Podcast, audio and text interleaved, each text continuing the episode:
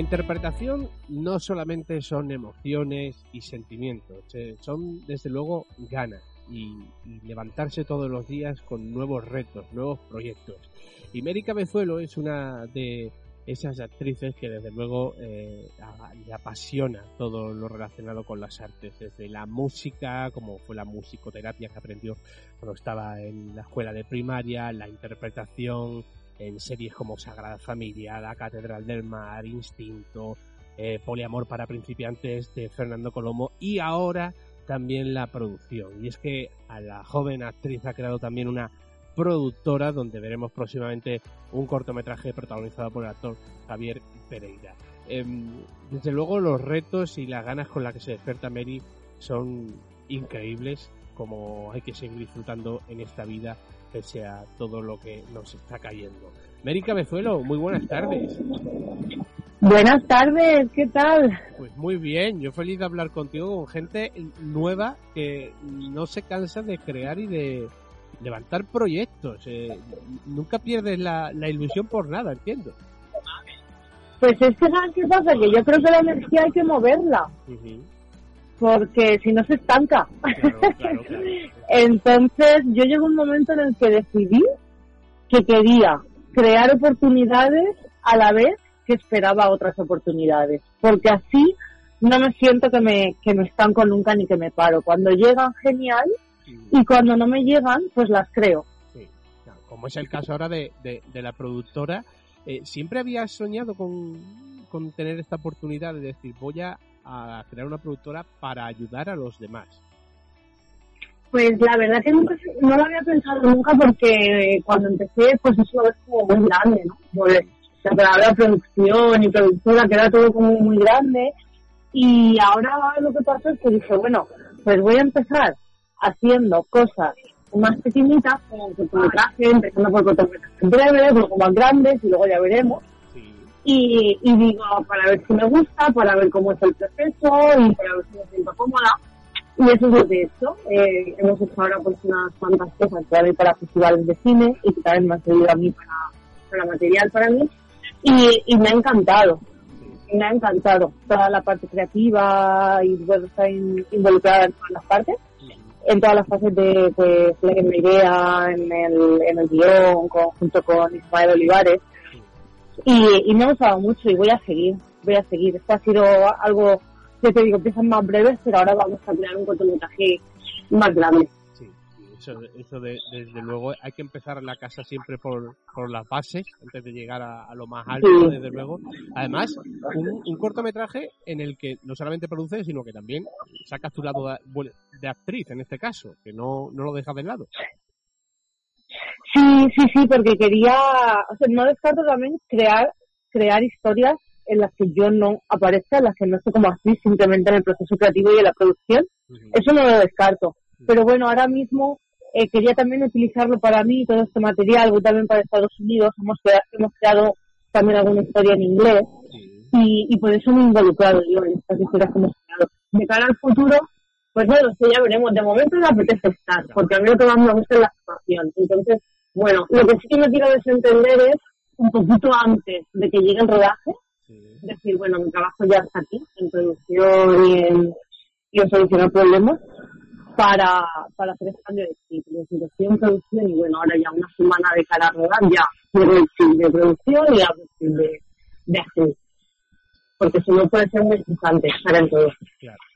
Bueno, el cortometraje que, que, está protagonizado por, por, David Pareja y Javier Pereira, en este caso también por, por ella, por, por Mary Cabezuelo, eh, que desde niña, Mary, siempre tuviste en mente el querer dedicarte a, la interpretación o, cómo fue ese flechazo cuando estabas en el colegio o más adelante.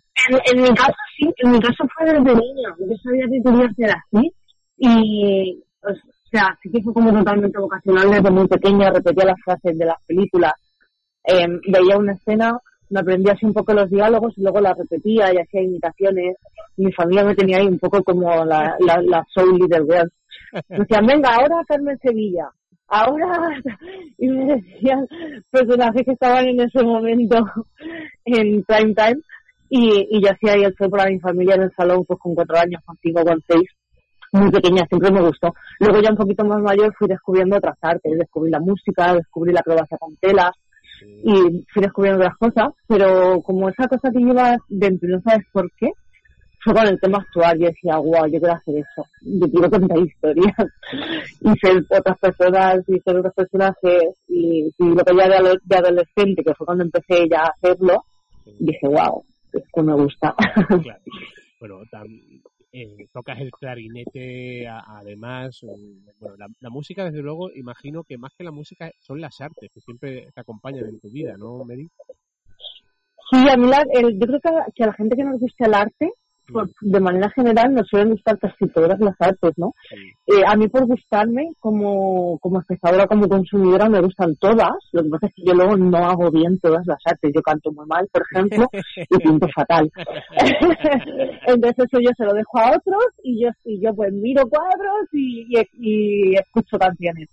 Pero luego sí que los instrumentos sí que se me dio mejor. Y toco el clarinete y toco el saxofón también, que me lo compré en la cuarentena, era un instrumento que tenía muchas ganas. Y digo, oye, ya no hay excusa, ya en la cuarentena hay que hacer todo eso que decimos, me gustaría, pero no tengo tiempo.